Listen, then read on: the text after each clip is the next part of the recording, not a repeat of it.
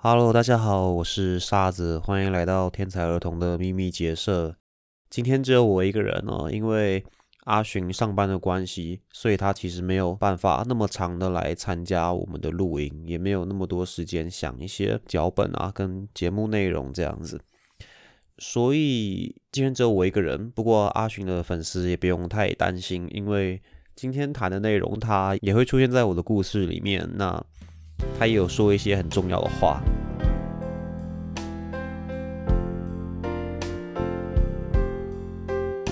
今天想跟大家聊聊的主题是跟我上个礼拜看的一部电影有关。上个礼拜我看了《同学麦纳斯》，黄信尧导演的一个作品。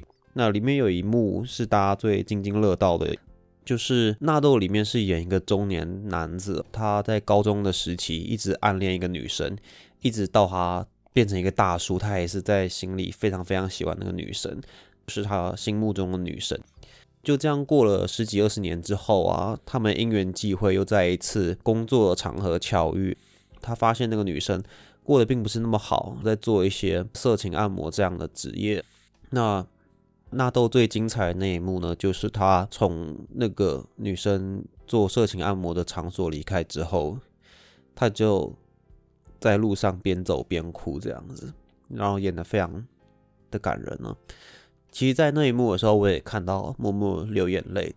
嗯，其实我是一个蛮常自己哭的人，我很少为了我很少为了当下的事情在哭，但是我很常为了就是作品或者是新闻，甚至回忆啊这些事情来哭。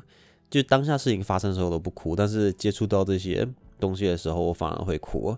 总之，我看到纳豆边走边哭那一幕，我在我心中就想到说，我生命中也有那么几个那么重要的人出现，像是我的前任的伴侣啊，呃，前几任的伴侣都很重要。如果他们真的有一天也沦落到一个非常糟糕的地步，不管是什么样，我觉得我都会没有办法承受。这件事情我也跟阿寻讲了。那时候我在跟他吃韩式料理，阿寻也认识我前任跟我前前任的伴侣哦。然后阿寻就也只是默默说，他说他现在这样想，他就没办法接受。然后我就哭了，在吃饭的时候也是边吃边哭。总之，我就是一个超级爱哭的人。我就说。我就说，我前任伴侣现在真的过得不好，我就觉得很难过。虽然说并不是像是电影演的那种，呃，去做色情按摩之类的，但是他就是有一些呃心理上面的疾病，还蛮严重的。这个状况可能也是导致我跟他分手的其中一个重要的原因哦。他当时说他没办法再感受到除了焦虑跟忧郁的情绪，所以。他也感受不到喜欢我的感觉了。经过讨论之后，他希望他可以一个人走这一段了。所以我现在就是一个人啦。嗯，大概是这样的状况。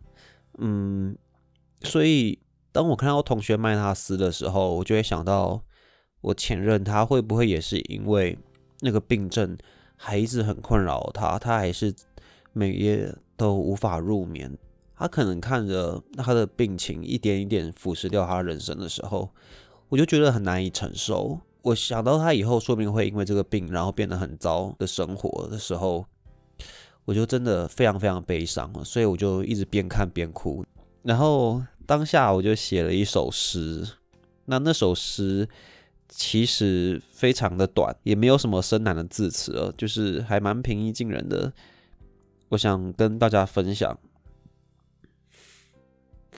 稍等我一下。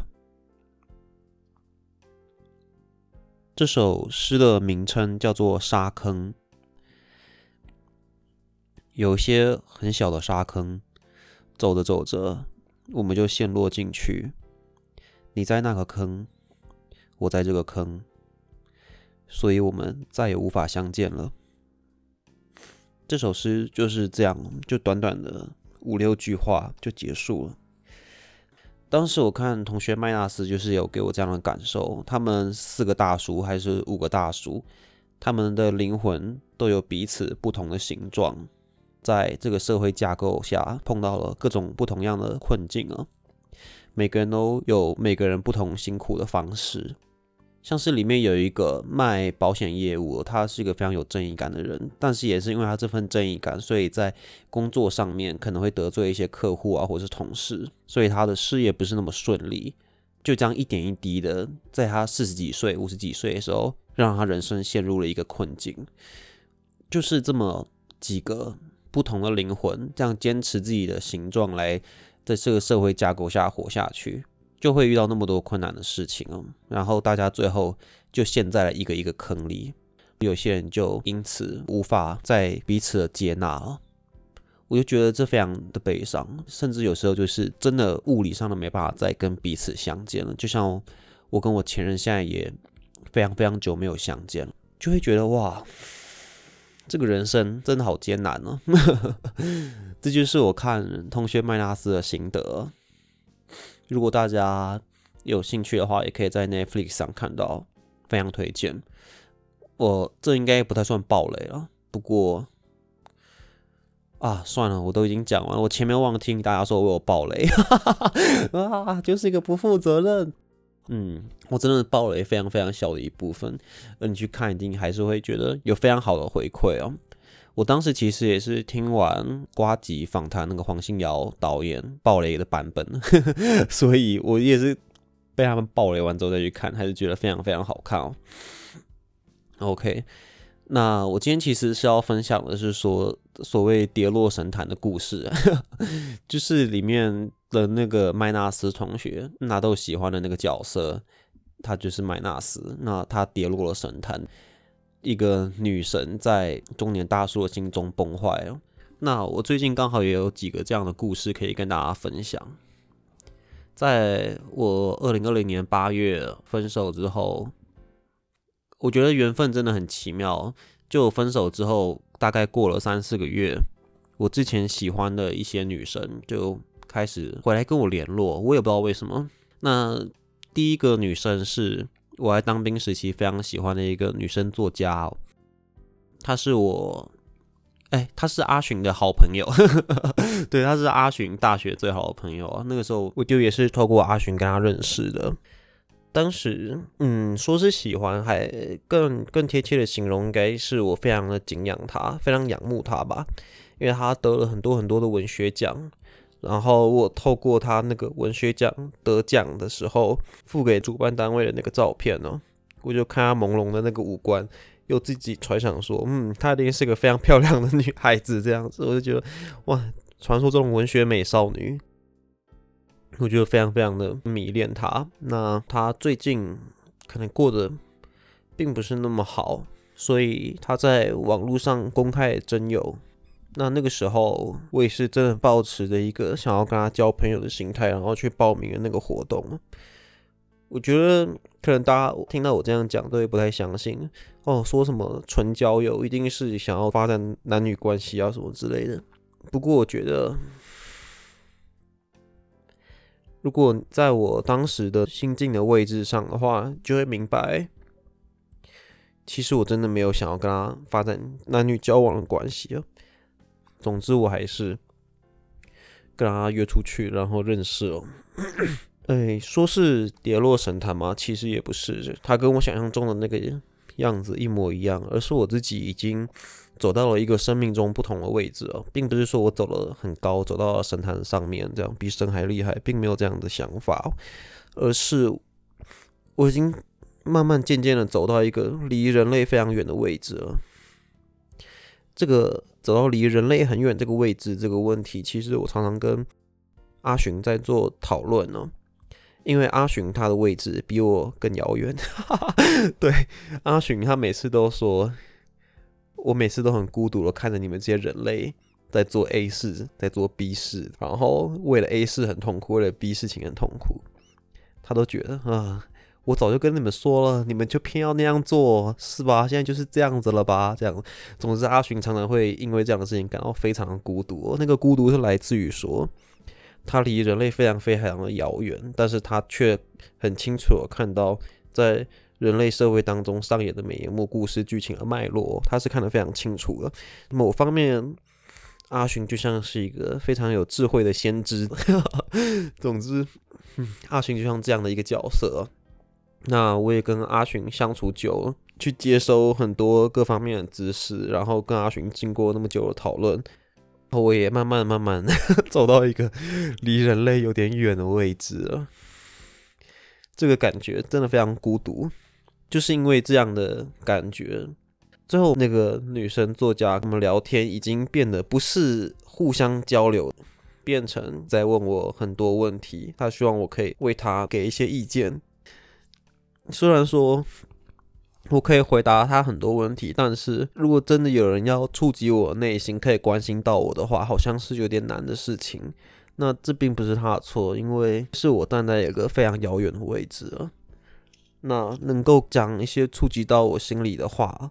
然后可以关心到我的人真的不多，说实在，好像就只有我前任跟阿寻可以办到。那目前我也希望能够再有这样的人出现呢。如果这样的人出现，我觉得真的非常非常开心，我就不会觉得那么孤寂了。当然，现在有跟阿寻作伴呢，在这条路上一起走是还很 OK 啊。只是有时候阿寻真的是超乎人类的想象，他已经是一个。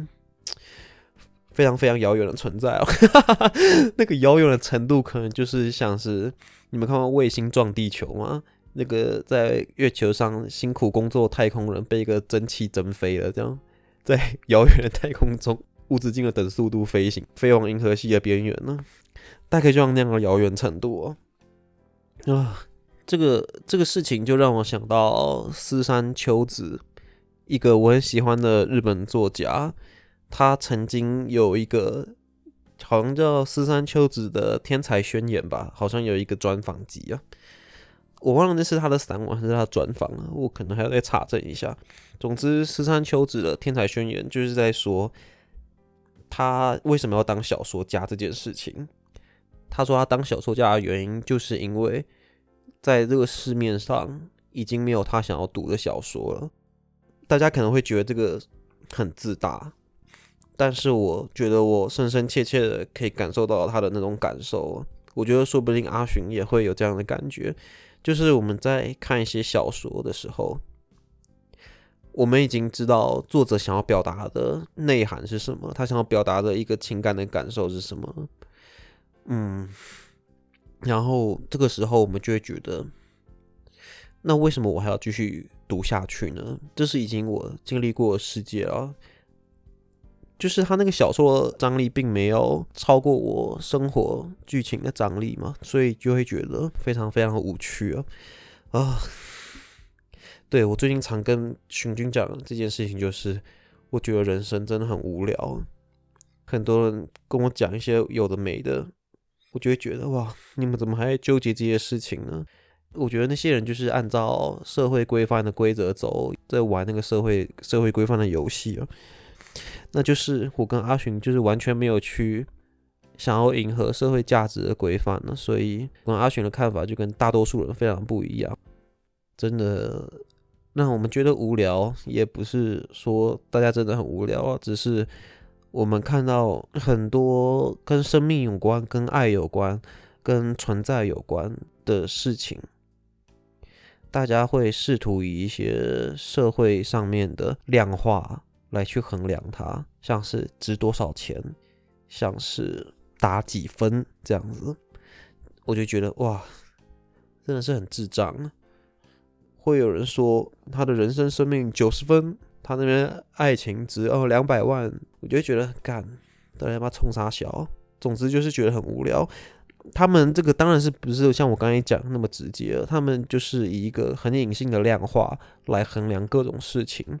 然后就会觉得，嗯，那我不要这样，那那我不要跟他在一起，那我要怎样怎样怎样。到了最后，那些跟生命本质有关的事情，都变成一串数字来进行交易了。我就觉得我非常不喜欢，然后也觉得真的很无聊，然后还要为这种事情受苦，他妈更无聊。